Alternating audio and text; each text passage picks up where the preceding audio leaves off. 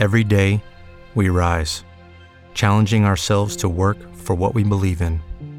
At U.S. Border Patrol, protecting our borders is more than a job, it's a calling. Agents answer the call, working together to keep our country and communities safe. If you're ready for a new mission, join U.S. Border Patrol and go beyond. Learn more at cbp.gov/careers. A continuación, el devocional en contacto de hoy. La lectura bíblica de hoy comienza en el primer versículo de 2 de Corintios, capítulo 8.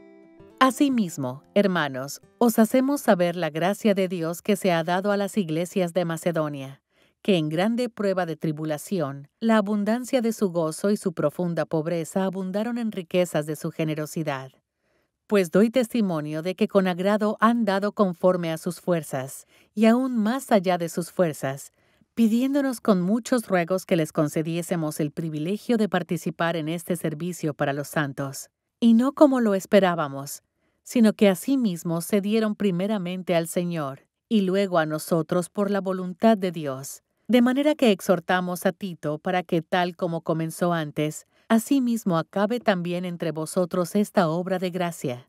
Por tanto, como en todo abundáis, en fe, en palabra, en ciencia, en toda solicitud, y en vuestro amor para con nosotros, abundad también en esta gracia. No hablo como quien manda, sino para poner a prueba, por medio de la diligencia de otros, también la sinceridad del amor vuestro. Porque ya conocéis la gracia de nuestro Señor Jesucristo, que por amor a vosotros se hizo pobre, siendo rico, para que vosotros, con su pobreza, fueseis enriquecidos. Y en esto doy mi consejo, porque esto os conviene a vosotros que comenzasteis antes, no solo a hacerlo, sino también a quererlo desde el año pasado.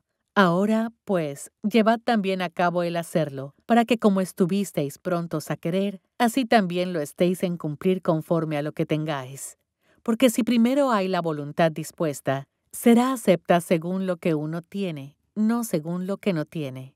Porque no digo esto para que haya para otros holgura y para vosotros estrechez, sino para que en este tiempo, con igualdad, la abundancia vuestra supla la escasez de ellos, para que también la abundancia de ellos supla la necesidad vuestra, para que haya igualdad, como está escrito.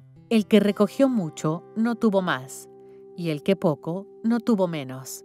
La Navidad es, por tradición, la época del año en que muchas personas demuestran generosidad, puesto que el nacimiento, la vida y el ministerio del Señor Jesús se caracterizaron por dar. Sus seguidores también deben ser conocidos por esa cualidad, pero no solo en diciembre.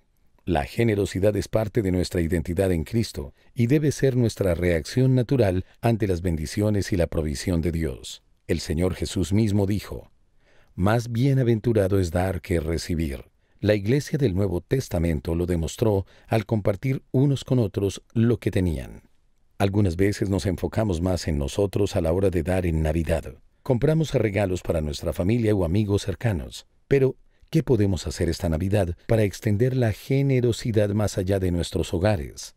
En el pasaje de hoy, el apóstol Pablo menciona la generosidad de las iglesias de Macedonia, que recogieron una ofrenda para enviar a los creyentes pobres en Jerusalén. De manera parecida, podríamos dar parte de nuestro presupuesto de gastos de Navidad a una familia, amigos o vecinos que lo necesiten. O podemos dar el regalo de servicio, que podría ser tan simple como cuidar a un niño, limpiar una casa o visitar a algún enfermo.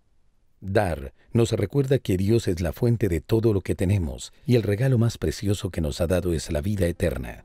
Compartimos ese regalo con otros cuando damos nuestro tiempo y nuestro dinero, porque la generosidad refleja el amor abundante y la gracia de Dios.